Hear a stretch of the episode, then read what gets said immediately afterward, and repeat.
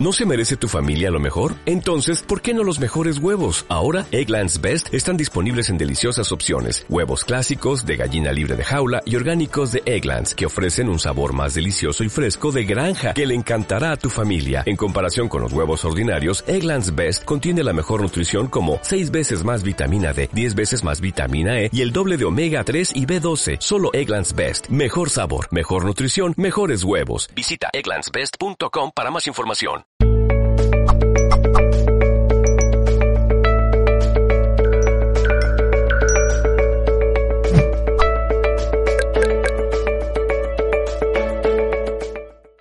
Muchas gracias por esa respuesta. Vamos con el comentario que hace Nancy. Nancy nos ve desde París y tiene un comentario de cierta forma recurrente en el chat de YouTube.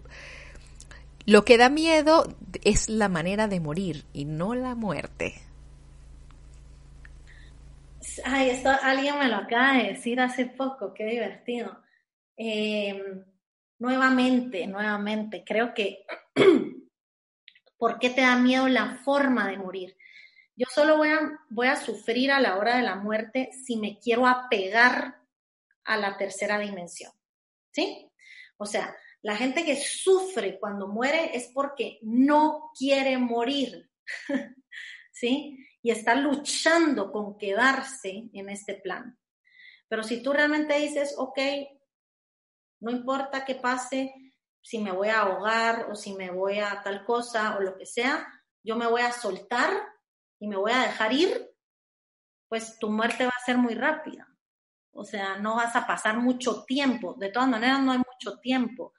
La gente que a veces se queda muchos años en coma o se queda muchos años todavía viviendo artificialmente, hay muchas formas, está todavía muy apegada a la tierra, no se suelta. Y muchas veces pasa algo, y no sé si han visto estas historias, pero a veces llega un familiar o por, ¿verdad? Llega la hija que no había visto en años y llega y le dice, te puedes ir y muere al día siguiente la persona. Entonces, ¿por qué pasa eso? Porque se desapega, ¿sí? Se desapega de, la, vida en el planeta Tierra, se desapega de vivir en un cuerpo. Entonces, eh, si te preocupa la manera de morir, creo que aquí el tema no es tanto la forma de morir, sino es ¿Cómo me voy a desapegar a la hora de que ese momento venga? ¿Cómo en ese momento voy a decir, ok, ¿verdad? Ya estuvo. ¿Cómo, ¿Cómo voy a soltar otra vez? ¿Cómo me desapego? ¿Cómo me desapego? Muchas gracias por esa respuesta, Katina. Continuamos. A ver, nos habla Jorge Siblis desde Uruguay. Nos Pregunta desde la plataforma de YouTube. Señora Katina, un gusto en saludarla. Los habitantes de Bután tienen una consigna al levantarse.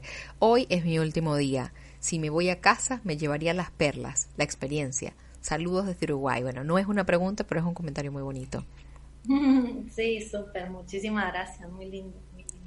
La siguiente pregunta, en este caso, nos la hace Saida Parra. Saida nos está viendo por medio de Facebook ah, y nos ve desde Ensenada, Baja California. ¿Qué hacer cuando uno está tranquilo y en cuarentena y tu pareja no se cuida y como que no cree en la situación? ok, bueno, eh, lo primero es que eh, vamos a respetarnos, ¿verdad? Vamos a respetar la, la responsabilidad que cada uno tenemos de nuestra salud y vamos a crear acuerdos, ¿sí? Entonces, por ejemplo, si para ti es importante que tu pareja no sé, esté utilizando mascarilla o deje los zapatos en la puerta o se lave las manos, eh, porque no quieres tú contagiarte. Lo importante aquí es crear acuerdos y decir, ok, puede ser que tú no creas en esto, puede ser que tú pienses que todo es una mentira, pero a mí sí me da miedo. Entonces vamos a llegar a un punto medio y vamos a crear un acuerdo en el cual vamos a poder convivir de una forma armoniosa, ¿sí? Lo que tenemos que buscar es la capacidad de conciliarnos, no de quién tiene la razón, no de que si él la tiene o la tienes tú, ¿sí? Porque él tiene, él tiene la razón desde su punto de vista y tú tienes la razón desde tu punto de vista. Entonces lo que vamos a hacer es conciliar y crear un acuerdo entre los dos para que podamos convivir en armonía. Pero, pero, ¿qué nos pasa muchas veces? Yo quiero convencer al otro de que piense como yo y el otro quiere convencerme a mí de que yo piense como él. Y ahí es donde chocamos. Entonces, no, trates no tratemos de convencer a nadie de nada, sino solo tratemos de estar en armonía y de crear acuerdos. Y el acuerdo es, ok, esto quisiera yo que hagas tú, esto quiero yo que, que haga el otro, y de esa manera llegar a ese, a ese punto medio para que podamos convivir en armonía.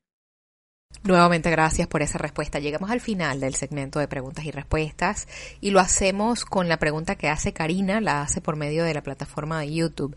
¿Qué pasa con el miedo por nuestros seres queridos discapacitados tan vulnerables? ¿Cómo les ayudamos en su evolución? Mm, completamente. Sí, em, nuevamente lo primero que vamos a hacer es confiar en ellos y en sus sus almas y en sus conciencias, ¿sí? Em, cada uno de nosotros tiene una conciencia personal que nadie puede traspasar y que nadie puede violar, ¿sí? Yo no puedo violar si la otra persona está lista para morir o no, eso no es decisión mía, ¿sí? Eso es lo primero. ¿Qué es lo que sí puedo hacer? Puedo estar ahí para esa persona, puedo amarla, puedo quererla, puedo darle todo mi amor, Em, puedo decirle lo que pienso, pero nunca la puedo proteger ni la puedo salvar. Nosotros no podemos salvar a nadie. Y esto es muy importante porque tenemos la ilusión de que yo sí puedo rescatar gente.